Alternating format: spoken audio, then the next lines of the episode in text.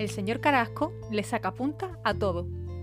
Es el típico que cuando se sienta en una terraza y algún homeless se pone a tocar buena música, le amarga el día. Y ahora musiquita, y encima alegre. Si por lo menos fuera de llorar.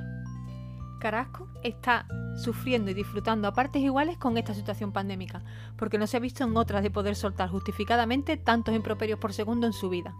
El típico ser protestón que a todo le ve una pega. Es la negatividad hecha carne. El pesimismo con patas que anda tan tranquilamente por la calle y que no te hueles que en cualquier momento soltará toda su ira, igual que un tiranosaurio rex, con más hambre que el hidalgo del Lazarillo. Su carácter es totalmente contrario al de su pareja. Ella, aunque ansiosa, es la positividad y el optimismo personalizado.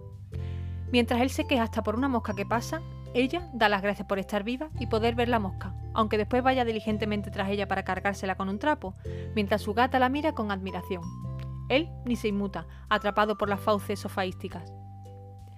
Carasco es desorganizado, mientras que ella tiene dos agendas, una para los objetivos semanales y otra para diario. Él va dejando la ropa por donde anda. Angustias tiene el vestidor como si fuera una tienda de ropa, ordenado y organizado por colores. Ella se desvive por estar presente. Él adora el hubiera hubiese. Ella se pone de los nervios y con infinita paciencia, pero con los ojos como platos, saltando desde las órbitas, le dice que lo hecho, hecho está, que haga el favor de enfocarse en qué puede hacer ahora, si es que puede o quiere hacer algo sobre la situación en cuestión. Angustias Ansiedades, conocedora de su genética un tacto defectuosa, hace deporte porque no quiere apolillarse.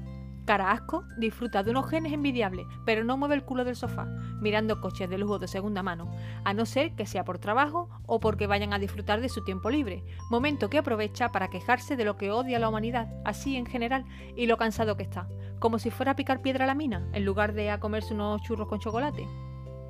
Ella se ríe de él, cachondeándose de su pachorra y su mal humor. Él se parte el culo con las desazones de ella. Doña Bullita lo quiere todo para ayer, aunque se esfuerce sin éxito en que no se le note. Ambos dos se conocen bien, saben de sus fortalezas y sus debilidades, están en las buenas y en las malas, forman un tándem perfecto, porque se equilibran, como el yin y el yang. Como una tortillita de camarones con encaje, perfecta en ingredientes, cantidad y ejecución. Ellos, una pareja que dará que hablar y que escribir.